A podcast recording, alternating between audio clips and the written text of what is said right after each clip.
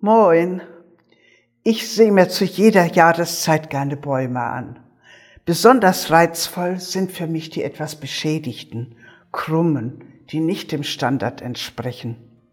Manche sind schon sehr, sehr alt und da frage ich mich, was hat der Baum wohl schon alles gesehen?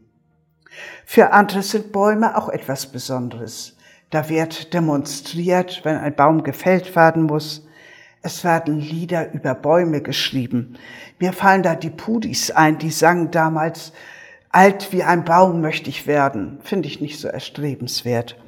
Oder Alexandra sang mit ihrer rauchigen Stimme, mein Freund der Baum, er starb im frühen Morgengrauen. Diese Weide am Boddesholmer See sieht ganz anders aus. Man sieht nur noch die Rinde. Die Weide ist hohl, aber trotz der Beschädigung grünt sie. Dem Baum gefällt es wohl weniger, dass er seine Beschädigung hat. Bei ihm ging es sicher auch nicht ohne Schmerzen ab, und das über lange Jahre. Aber trotz der Beschädigung grünt die Weide. Welchen Zweck hat sie noch? Schatten spenden? Leute zum Staunen bringen? Der Specht freut sich vielleicht, weil er in der Baumrinde Nahrung findet. Aber ob dem Baum das gefällt?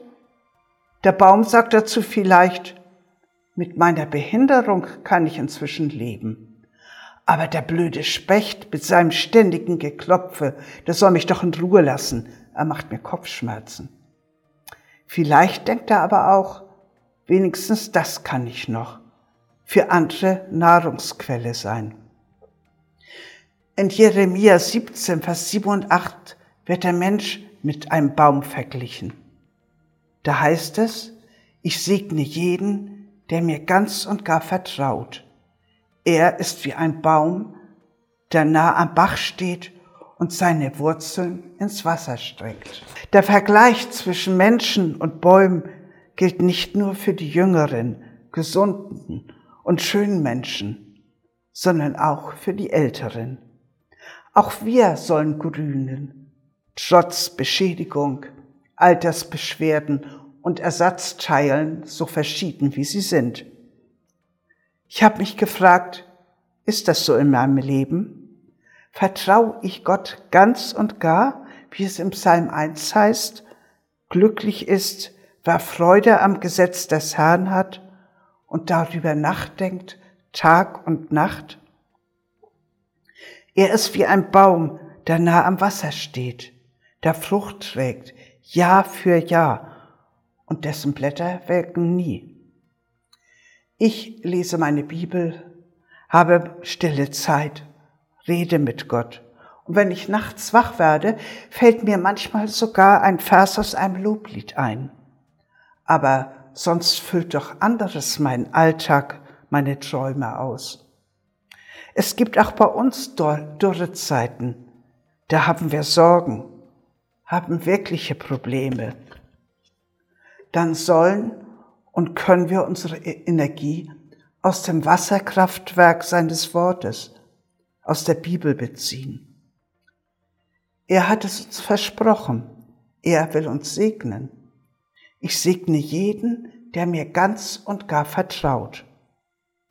Wir haben es doch schon oft erlebt, dass Gott uns hilft und uns auch durch schwierige Zeiten trägt. Und wie sieht dann unser Grünen und Fruchtbringen aus?